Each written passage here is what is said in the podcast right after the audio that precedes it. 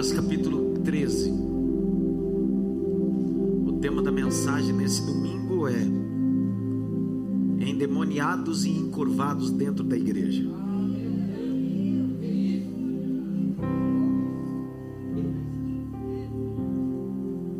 Que tema forte, né? Maravilhoso.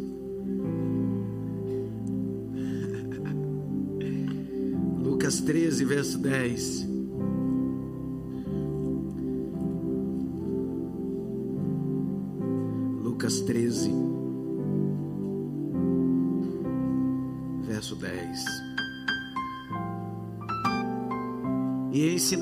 Sábado, em uma das sinagogas. E eis que estava ali uma mulher que tinha um espírito de enfermidade. Havia já 18 anos. Andava encurvada. Não podia de modo algum se endireitar. E vendo a Jesus, chamou-o para si. E disse: Mulher, estás livre desta tua enfermidade.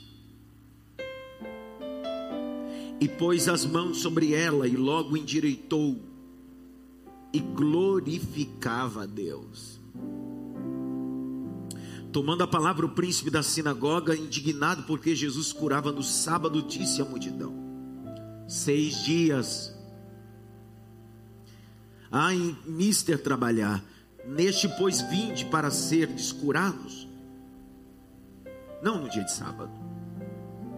Verso 15: Jesus respondeu-lhe, porém, o Senhor disse: Hipócrita, no sábado não, não. Desprende da manjedoura cada um de vós o seu boi ou jumento, e não se leva para beber água no ribeiro. Não convia soltar nesta prisão, desta prisão, no dia de sábado, esta filha de Abraão, o qual há 18 anos Satanás tinha preso. Aonde ela estava mesmo? Mas ela estava presa aonde? Como é que alguém está dentro de um ambiente religioso e está 18 anos presa? Verso 17. E dizendo ele isso, todos os seus adversários ficaram envergonhados, e todo o povo se alegrava por todas as coisas gloriosas que eram feitas por ele. Será que você pode aplaudir o nome de Jesus ou não?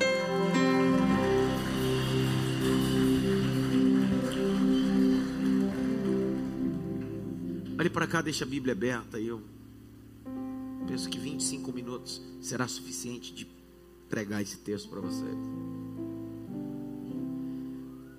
O ministério de Jesus é impressionante, suntuoso.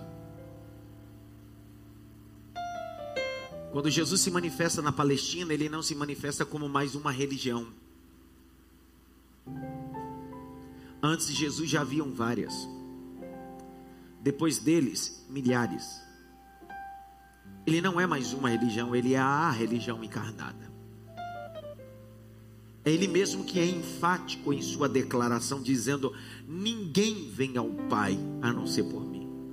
É a ideia da palavra religião que vem do latim regale, ligar o homem a Deus. Ele é a única conexão.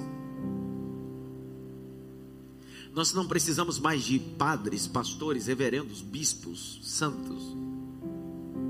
Nós não precisamos de ninguém que possa ser o mediador entre homem e Deus, a não ser Jesus Cristo. Você não precisa que ninguém ore por você, você tem acesso ao Pai. Você não precisa que ninguém peça por você, você tem acesso ao Pai. Jesus começa o seu ministério e começa seu ministério ao contrário de qualquer outro ambiente. Eu tenho dito isso nas últimas agendas que tenho atendido no Brasil e em São Paulo. Tenho sido muito enfático. Qualquer pessoa como Jesus começaria o seu ministério fora do templo, de um ambiente religioso. Cá para nós, quando alguém que veio de um, do mundo, de uma vida alavante, aceita Jesus, o primeiro pedido dele é: Senhor, me faz ser pregador da tua palavra. Então ele aceita Jesus, e depois que ele aceita Jesus, ele quer pregar para os amigos, ele quer pregar na praça. Só que Jesus não vai para a praça. Qualquer pessoa que começasse o ministério ia para os bares, para os prostíbulos que haviam já naquela época, para os ambientes de orgias e imoralidade. Mas Jesus decidiu começar seu ministério dentro das sinagogas. As sinagogas foram criadas no ano 587 a.C., no exílio babilônico. Quando Judá foi levado para a Babilônia e foi tirado o direito do povo de cultuar, o povo teve que se reunir do que eles chamam de sinagogas, assembleias solenes, para estabelecer a leitura do Torá. A prática continuou até pós o exílio babilônico, depois de 70 anos. Era a forma mais prática de se reunir. Eu estive em Cafarnaum, Israel. E Cafarnaum foi a maior cidade onde se estabeleceu as mais importantes sinagogas, a tal ponto que o ministério de Jesus se tornou fecundo em Cafarnaum. Era o hábito ler o Torá. Era o hábito entender das leis cerimoniais judaicas. Era normal, só para você ter um exemplo, era normal para um homem dentro da sinagoga utilizar o que eles chamam de filactério. Grite bem alto, filactério. Não mais alto, filactério. Filactério eram duas caixinhas que dentro delas haviam fragmentos da lei mosaica. Eram duas caixinhas. Uma caixinha era amarrado na testa com couro o nó tinha que ser pressivo, segundo o Midrash, o Talmud, que são textos judaicos, o nó não poderia ser do lado, o nó deveria ser no centro, porque simbolizava que tanto a lei estava na minha fronte, como a lei estava no centro de tudo na minha vida.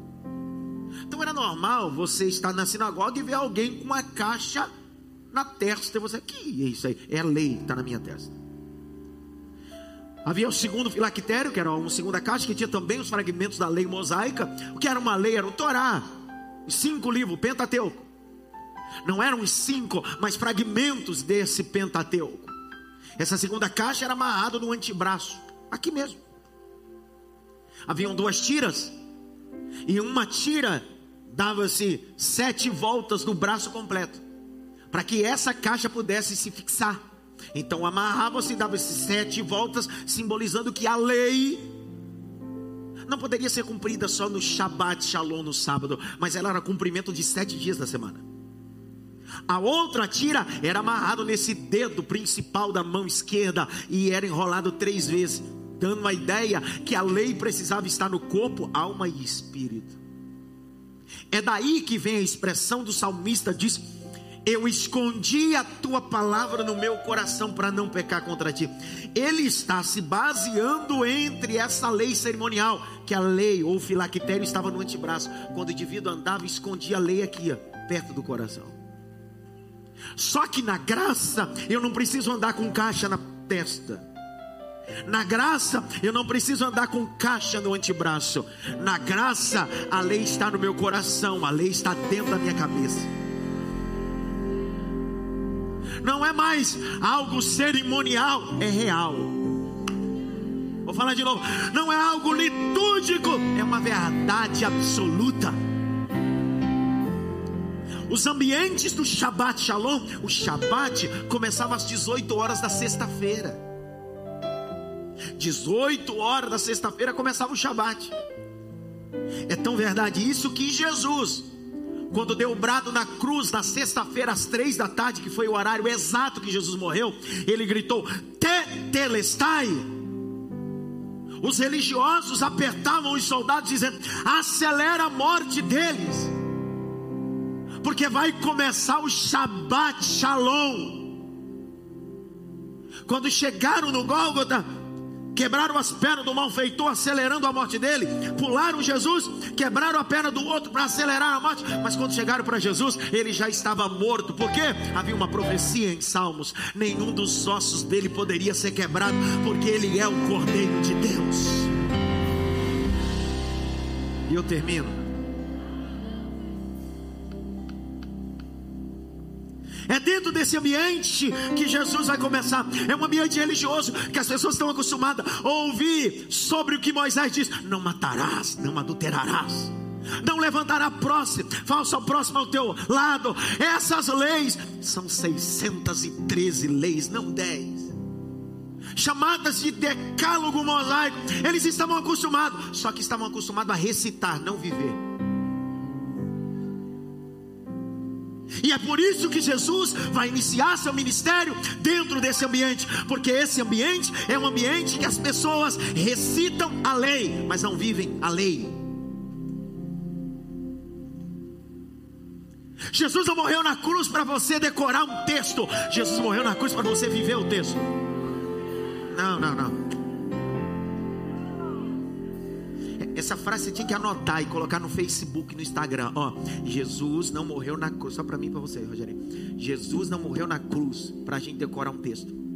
Ele morreu na cruz para a gente viver o texto. Eu não tenho a memória muito boa.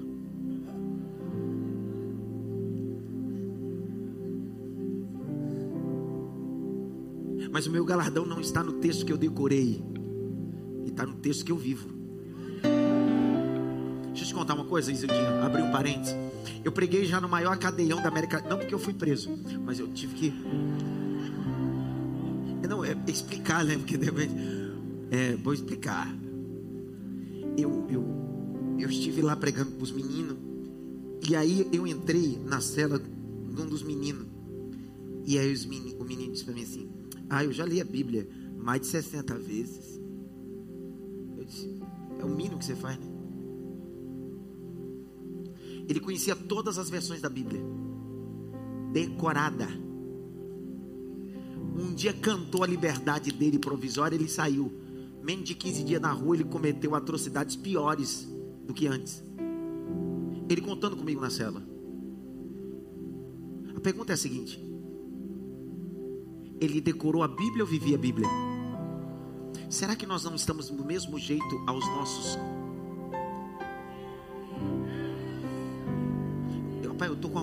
falar uma coisa. Ei, colocar um textinho no Instagram, no History e na lista de transmissão é fácil. O difícil é viver o texto que você colocou lá. Faz um favor para o reino. Só coloca texto bíblico na tua página social no dia que você viveu o que você coloca.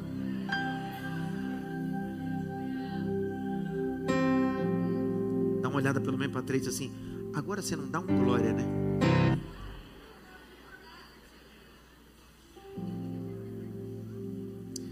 Eu, preciso te explicar uma coisa. Cássio, fica em pé, Cássio.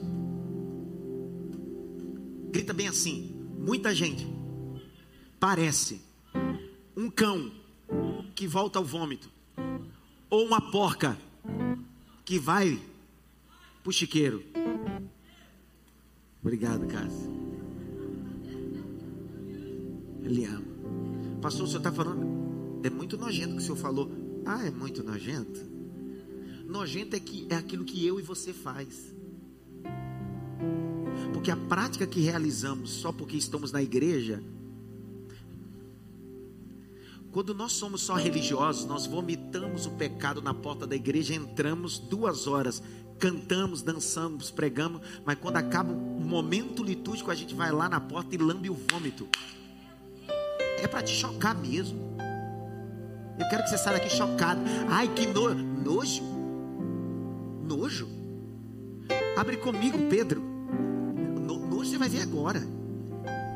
Nojento é esse versículo.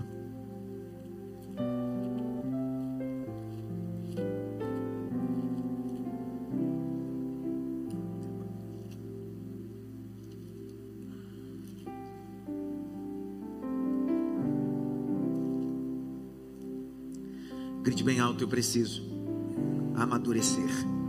Mais alto, eu preciso amadurecer. Amadurecer como? Para quê? Por quê? Grite bem alto. Muitas das vezes eu me comporto como um porco. Vixe. Senti que essa mensagem hoje eu falei para você. 2:22. Obrigado. 2 Pedro 2:22.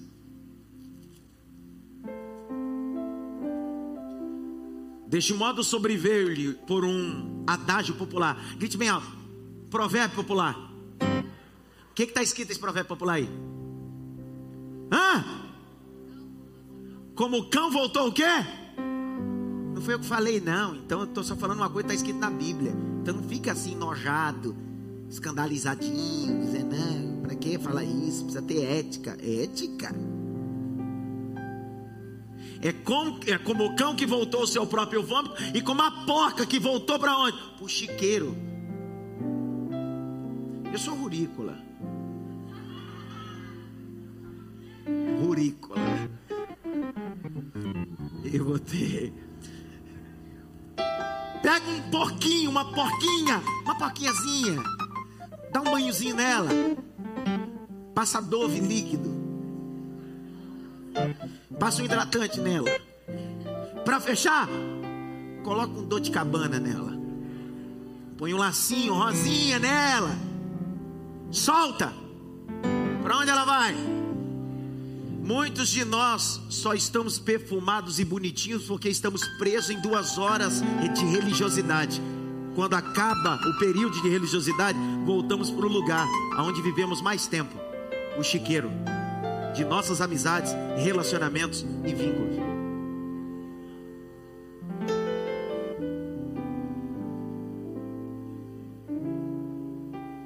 Hoje é eleição, né?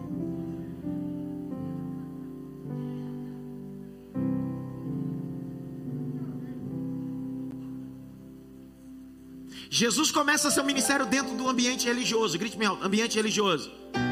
Cá para nós. Você acha que dentro da igreja tem demônio?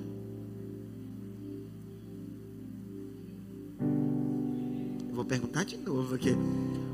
Vocês acham que dentro da igreja tem gente endemoniada? Sabe qual é o grande problema, Jacobine? Algum demônio sai, mau caráter não. Porque alguém endemoniado, você expulsa o demônio. O mau caráter não é demônio, é falta e desvio de caráter. Então não adianta expulsar demônio. Eu prefiro tratar com gente endemoniada porque ao invés de gente que tem desvio de caráter.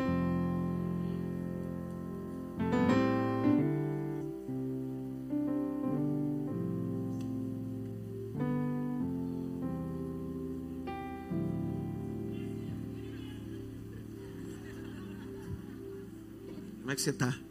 Sua vitória? Benção pura? Como é que você está? Benção pura? Vocês são da onde? Zona Leste, que lugar? Ah, Zona Leste somos nós. Alguém que está endemoniado, você põe a mão na cabeça dele e diz: Tem!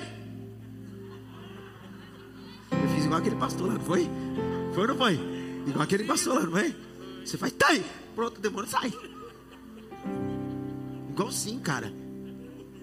Só que a pessoa com mau caráter não adianta orar, porque caráter é posicionamento. Então não adianta eu ficar com óleo passando na tua cabeça, marchar.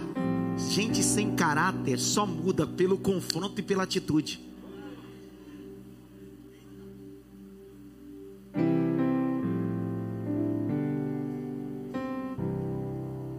Jesus vai num ambiente religioso e tem duas classes de pessoas: gente endemoniada e gente sem caráter.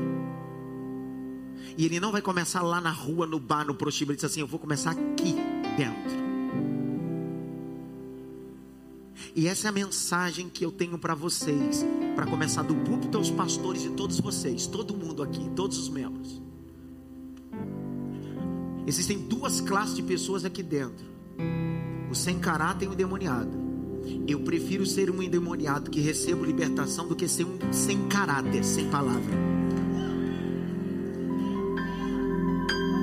prefiro ser um Pedro que fala cheio do Espírito Santo. E depois Jesus disse para trás de mim, Satanás, do que ser um Judas que não tem demônio e ser um sem caráter. fala nada agora, ninguém dá uma glória. Porque o Pedro, Jesus pode dizer: para trás de mim, Satanás. Ele pode até afundar, mas quando Jesus ressuscitar, Jesus vai dizer: Eu quero Ele, eu quero Ele. Agora a gente sem caráter não. Irmãos, nós estamos vivendo um tempo da igreja que a igreja se tornou. Eu estou escolhendo umas palavras, sabe? Que é bom escolher as palavrinhas. Tem alguém nos visitando hoje aqui? Levanta a mão. É para vocês também essa mensagem. Vocês acharam que não era para vocês? Confessa, rapaz. Se Deus trouxe, é para vocês também. Nós, a igreja se tornou um jardim. Aonde Deus descia para falar com o homem? Vamos lá, pessoal. Aonde? Deus nunca desceu no Éden, Deus só descia no. Porque jardim era um ambiente espiritual. Grita bem, ó, espiritual. Então Deus descia no jardim. Para Adão se relacionar com Deus, Deus descia no jardim e Adão entrava no jardim. A igreja é aquele momento que você sai do Éden, na sua vida cotidiana, sabe? E você diz assim, cara, hoje eu vou na igreja, eu vou escutar a palavra. É o jardim. Só que muitas pessoas entram no jardim e faz como Adão, se esconde atrás das árvores. Porque a igreja se tornou um ambiente de esconder o mau caráter.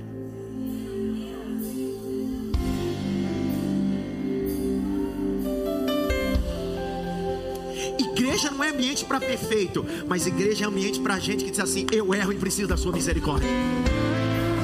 Vou falar de novo. Pegou não? Vou falar de novo. Ei, alguém disse assim: igreja é cheia de ex. É, é isso mesmo. Ex drogado, drogado ex mentiroso. É ex, não gente que é e se esconde nas árvores do jardim.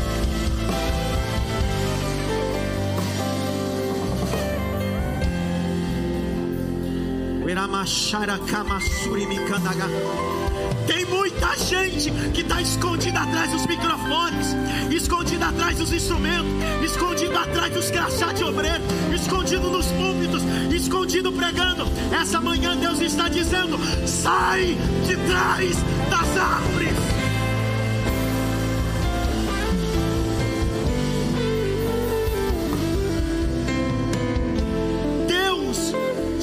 Costurou a roupa para Adão quando ele saiu de trás das árvores, irmão. Deus não espera que eu não peque. Deus espera que pelo menos eu tenha dignidade de assumir.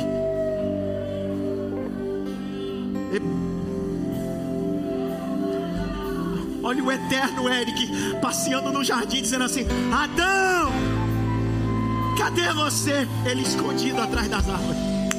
Adão, você está no lugar certo, mas para que, que você está se escondendo? Aparece, Adão, aparece, Adão. Não, mas eu estou com medo, ele vai me matar. Eu estou com medo, ele vai me corrigir. Não, não, não, eu não vou te matar. Você se matou, porque eu disse para você não comer. Foi você que comeu. Então não me culpe uma coisa que você errou.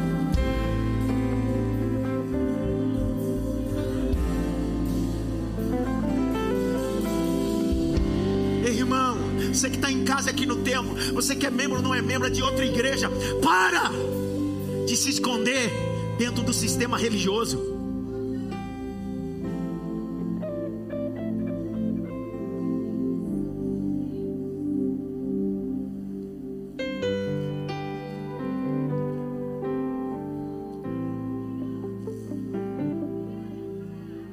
Ninguém fala nada comigo.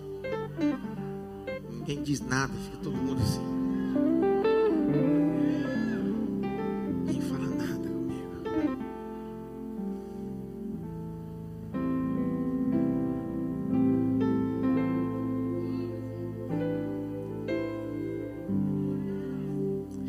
Capítulo 3, verso 7 e 8 de Gênesis. Abre aí e eu termino.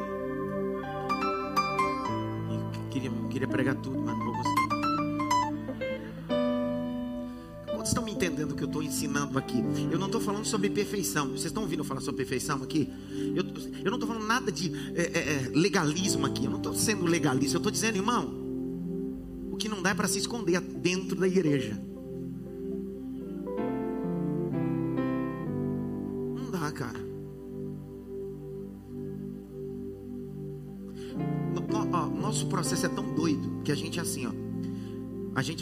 médico e a gente quer ensinar o médico qual é o tratamento.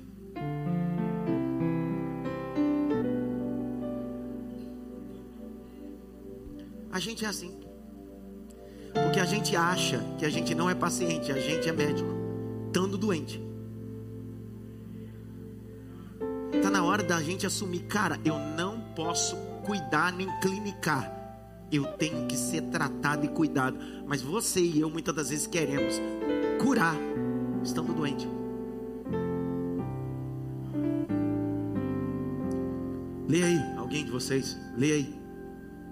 Então foram abertos os olhos de ambos e conheceram que estavam nus e coseram folhas de figueira e fizeram para si aventais. Vai. E ouviram a voz do Senhor Deus que passeava no jardim pela viração do dia. E esconderam-se Adão e sua mulher da presença do Senhor Deus entre as árvores do jardim.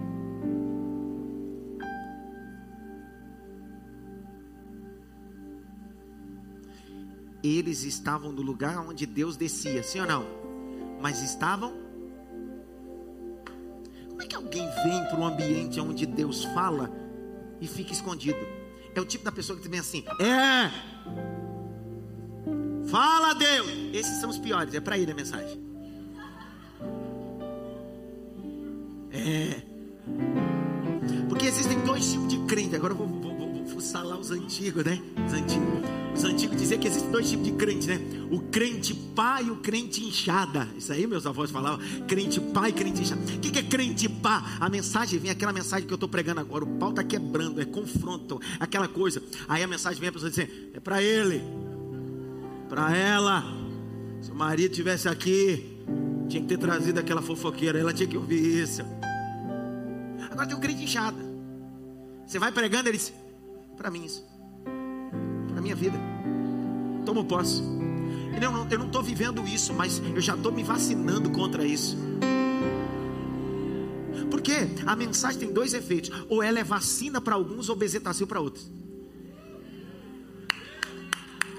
Vou falar de novo, ela sempre vai servir. Pastor, eu não estou mentindo. Então, se não está mentindo, não é injeção para você, é vacina. Pastor, eu não estou em adultério. Então não é injeção para você, é vacina. Tá dando para entender o que eu estou querendo dizer aqui essa manhã? Então, de uma forma ou de outra, essa mensagem é para você. Para alguns, com bezetacil. Para outros, com vacina. Levante as suas mãos para o alto. Mais alto que você pode. E vá. Nós vamos continuar pregando a palavra. Nós não somos perfeitos, mas estamos caminhando para servir a Deus com excelência. Abra a boca, diga glória a Deus, diga aleluia pela palavra, diga aleluia pela palavra.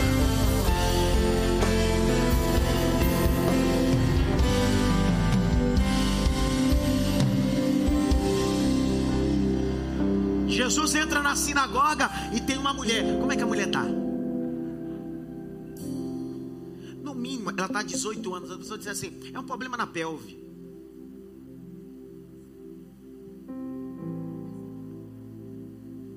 Deve ter um problema na coluna. Isso deve ser um bico de papagaio ou, ou os papagaios todos nela. Ela anda assim. Só que ela não nasceu assim. O texto diz que não era de nascença. Ela começou a andar assim. Por quê?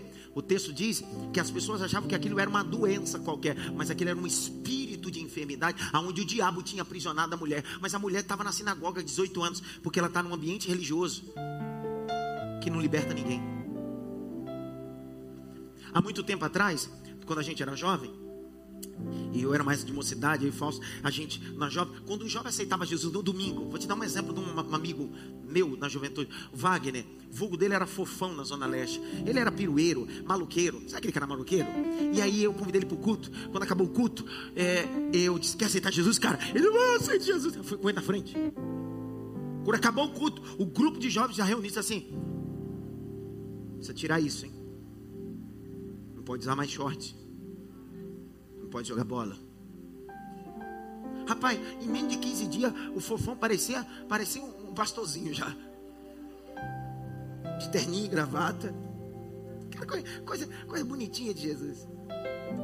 Sabe por quê? Porque o religioso tem a capacidade de mudar sua aparência, mas a graça tem o poder de transformar a tua essência. Uma gravata não vai te mudar. Sua roupa não vai te mudar.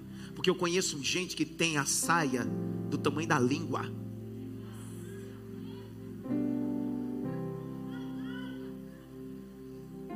Eu uso terno e gravata e amo pregar de terno e gravata. Mas não é o meu terno e minha gravata que define a minha santidade. Tem ambiente que eu vou pregar, que é um legalismo, que as meninas andam com a saia que eu disse, era melhor estar tá nua. Porque. Para quê?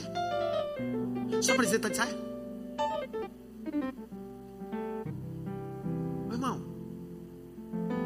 Jesus entrou nesse ambiente e disse assim: tem uma mulher endemoniada, ou uma mulher perturbada, ou uma mulher com espírito de enfermidade. Eu vou começar a curar de dentro para fora. Desculpa, se para você eu não estou pregando ali na praça, é que eu decidi ensinar de dentro para fora. Desculpa se você queria que todo sábado eu fizesse uma cruzada ou um movimento ali na praça, é porque eu decidi pregar de dentro para fora. Tem um monte de molecada hoje em células, movement, na fornicação, no pecado, fumando narguile, vivendo isso e aquilo, está na praça pregando. Aí eu digo, para quê? Você está fazendo o quê? Você está com coronavírus espiritual infectando um monte de gente porque um infectado precisa se isolar.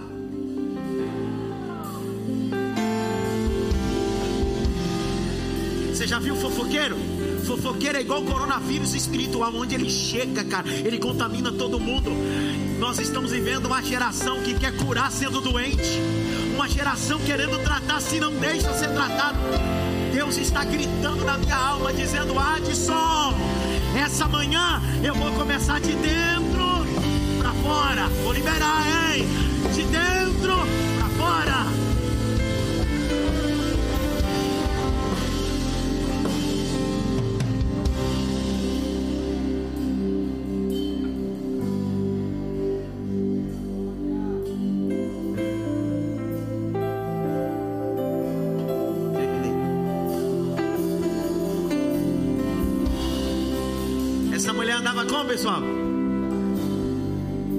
coisas que fazem o indivíduo andar encurvado. Número um, pecado. O pecado faz o indivíduo se andar encurvado. Abre Salmos aí, por favor. Salmos, vamos lá. Salmos 38, 6. Salmos 38, 6. Esse é o salmo do pecado de Davi. Arrependimento. Salmo 38, 6. Olha o que Davi está dizendo. Estou encurvado. Estou muito abatido lamentando todo dia. Sabe por que ele está escrevendo isso? Porque ele está falando do pecado que ele cometeu contra Urias e Batseba. Ele está dizendo: o meu pecado me faz andar encurvado. Estou encurvado. Ei, irmão, quem anda encurvado não tem a capacidade de olhar nos olhos. Quem anda encurvado não tem a capacidade de olhar para o céu. E tem muita gente que está dentro do sistema religioso, mas anda encurvado, não olha nos olhos nem olha para o céu. Mas essa manhã, Jesus disse: Eu vou endireitar. Eu vou endireitar. Como assim, pastor? Isaías disse: Eu endireito os caminhos tortuosos. Dois, a segunda coisa que me deixa encurvado tristeza. Porque o pecado gera em nós sofrimento e tristeza. Abre comigo Salmos 44.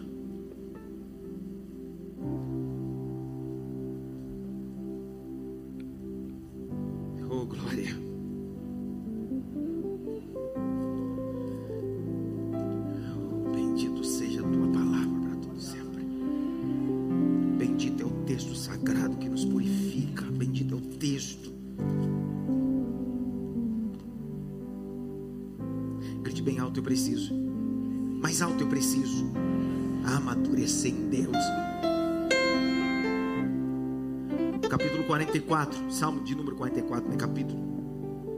Verso de número 5. Lê para mim. Por ti venceremos os nossos inimigos. Pelo teu nome pisaremos os que se levantam contra nós. pois eu não confiarei no meu arco, nem a minha espada me salvará. Mas tu nos salvaste dos nossos inimigos e confundiste os que nos odiavam. Em Deus nos gloriamos todo dia e louvamos o teu nome eternamente. Mas agora tu nos rejeitas e nos confundiste, e não sais com os nossos exércitos. Tu nos fazes retirar do inimigo, e aqueles que nos odeiam nos saqueiam para si. Tu nos entregaste como ovelhas para comer, e nos espalhaste entre os gentios. Tu vendes por nada o teu povo, e não aumentas a tua riqueza com o seu preço. Tu nos pões por opróbrio aos nossos vizinhos, por escárnio e zombaria daqueles que estão à roda de nós. Tu nos pões por provérbio entre os gentios, por movimento de cabeça entre os povos. A minha confusão está constantemente diante de mim, e a vergonha do meu rosto me cobre. A voz daquele que afronta e blasfema por causa do inimigo e do vingador. Ponto. Agora o 25. Pois a nossa alma está abatida até ao pó, o nosso ventre se apega à terra. A nossa alma está abatida. A palavra abatida aí é encurvada no hebraico. A nossa alma está abatida. É disso que ele está falando, desse, todos esses versos que eu acabei de ler para você. Ele está falando de opróbrio, está falando de pecado, de tristeza. Grite bem alto, eu preciso andar direito.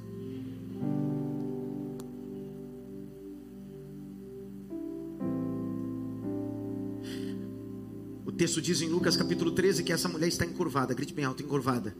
Mais alto, encurvada. Jesus coloca as mãos dela. Olha lá, capítulo 13.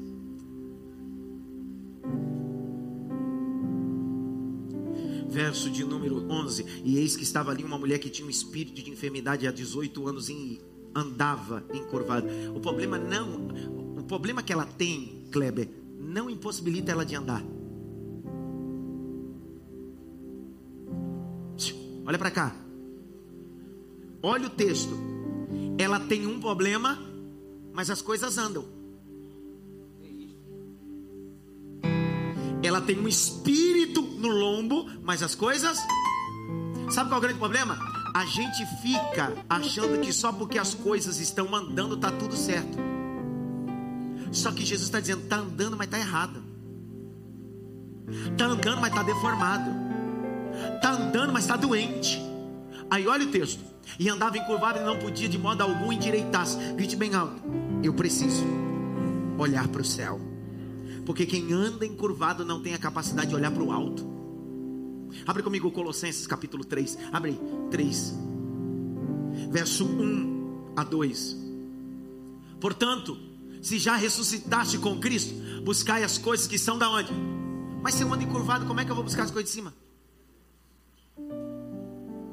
Fala de crente que vem para a igreja porque quer coisas, não a pessoa. Aonde Cristo está sentado dessa de Deus. Dois, pensai nas coisas que são da onde? Mas como eu ando encurvado? Volte lá, Lucas capítulo 13. Verso de número 12. E vendo Jesus chamou para si e disse: Mulher, estás livre desta tua enfermidade. Não, irmão. Ela não foi atrás de Jesus. Ela não pediu para Jesus. Foi Jesus que viu e disse: Você já se acostumou com isso, né? Mas eu não. Vou falar de novo. Para de cantar essa música, Gabriela. Tá? Eu nasci assim, vou morrer assim, Gabriela. Jesus está dizendo. Você já se acostumou, né? Faz 18 anos que está acostumado a andar assim, viver assim. Aí o texto diz: Jesus vendo ela, chamou. Aí olha o texto, verso 3, te dá glória. E pôs as mãos sobre ela, e logo se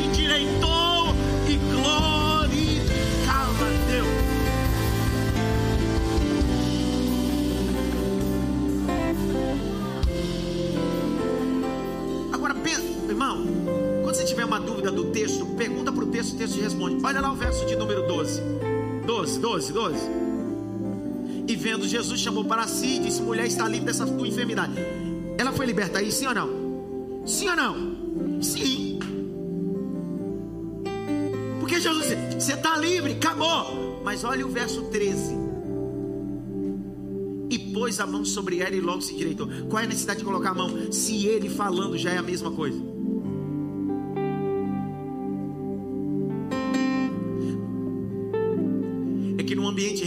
É um ambiente que todo mundo fala. E poucos colocam a mão.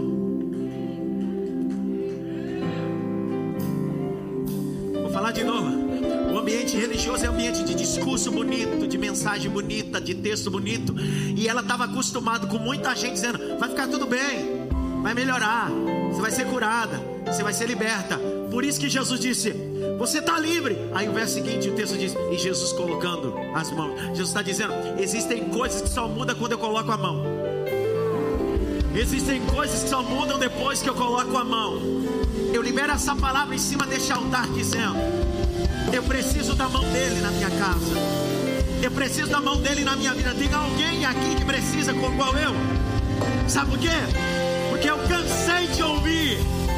E se ele quiser, como a mão do oleiro, ele pode colocar a mão no barro e consertar o que está errado.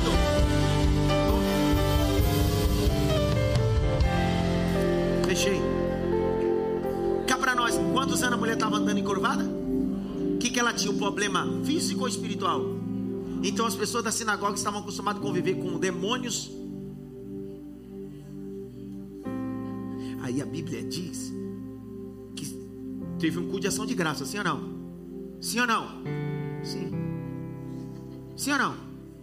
Não. Porque isso era, isso era o resultado. Tinha que ter um culto de ação de graça. 18 anos uma irmã foi liberta, irmão. Tinha que ter glorificação, sim ou não? Só que nem todo mundo vai comemorar a sua vitória.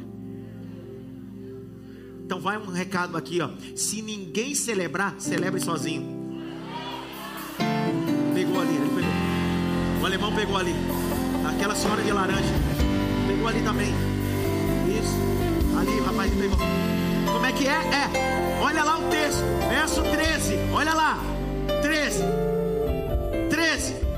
E pôs as mãos sobre ela e logo endireitou-se e glorificar. Quem é que está glorificando? Agora olha o 14. E tomando a palavra, o príncipe da sinagoga ficou indignado. Porque nem todo mundo no ambiente religioso fica alegre com a libertação que Deus fez em você. Mas fica tranquilo, você está no ambiente religioso mesmo. Nem todo mundo é amigo, nem todo mundo abraça. Tem opositores, tem gente que não se festeja, mas isso não pode tirar a alegria sua. Estou liberando essa palavra. Ela está dizendo: não vai celebrar, eu vou. Alegria do Senhor é a minha força. Alegria do Senhor é a minha força.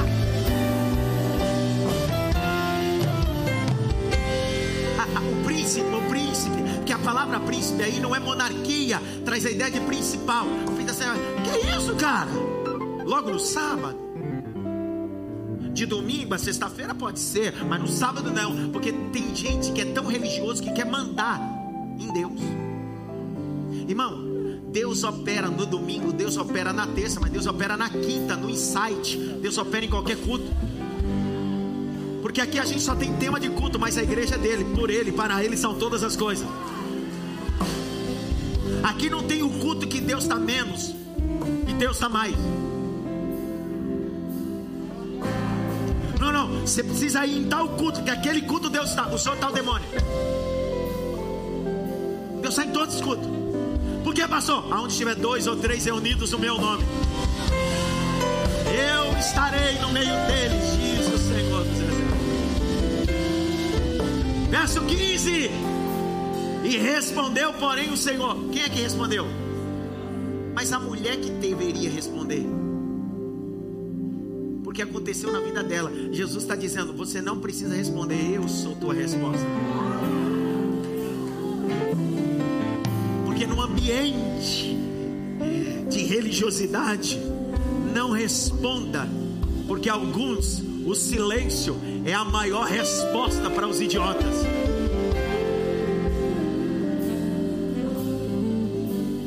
Problema olha. 16. Não, 16, 15. Quero 15. Hipócrita, você não desprende a manjedoura um dos, do sábado boi e jumento para beber água.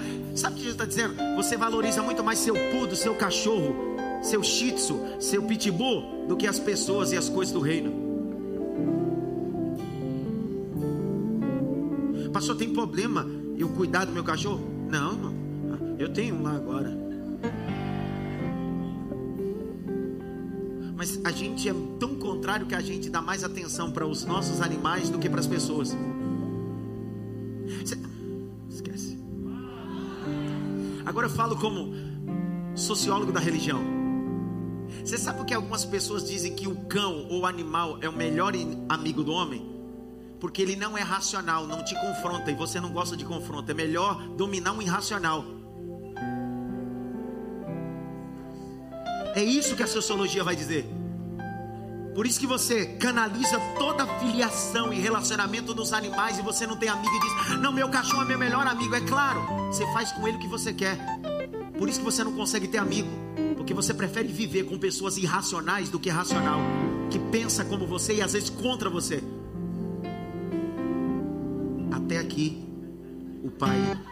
Me deu. Passar disso é procedência.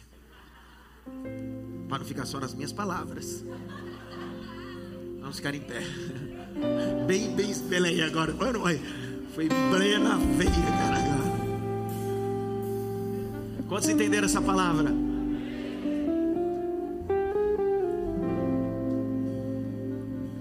Põe o verso 16 agora, Rô.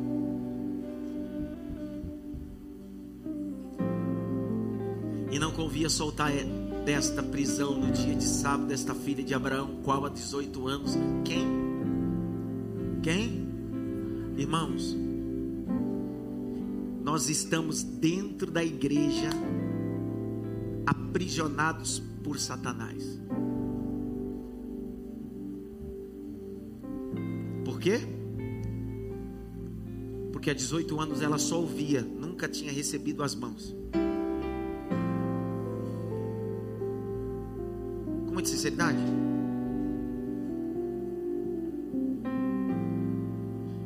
Sai daqui essa manhã dizendo: Senhor, eu não quero sair só desse culto achando que o sermão é legal e bonito e top e informativo. Põe as mãos em mim. Põe as mãos na minha casa. Põe as mãos na minha história. Não quero ser conhecido na sua casa e na sua família como alguém que diz assim: cara, meu pastor prega. Eu sei disso. Meu pastor conhece. Eu sei disso. Eu quero que a mensagem que sai desse altar tenha dois, duas finalidades. Primeira, informar e depois transformar. Informar e transformar. Para que quando no assunto na sua casa você diz assim, cara, quando eu vou na minha igreja, eu sou informado biblicamente mas eu sou transformado pela informação. Verso 17: Dizendo ele isso, todos os seus adversários ficaram envergonhados. Grite bem alto. Jesus estava na sinagoga. Mas tem adversário na sinagoga? Crê em Deus Padre e todo o povo se alegrava por todas as coisas e gloriosas que eram feitas por ele. Eu termino sem cantar, ninguém vai cantar nada hoje. Eu vou orar, não, bora. Porque a gente precisa sair daqui. Entramos assim, espiritualmente, moralmente, setores da vida, sim. Já estávamos acostumados, hein? Só que essa manhã Jesus fez assim.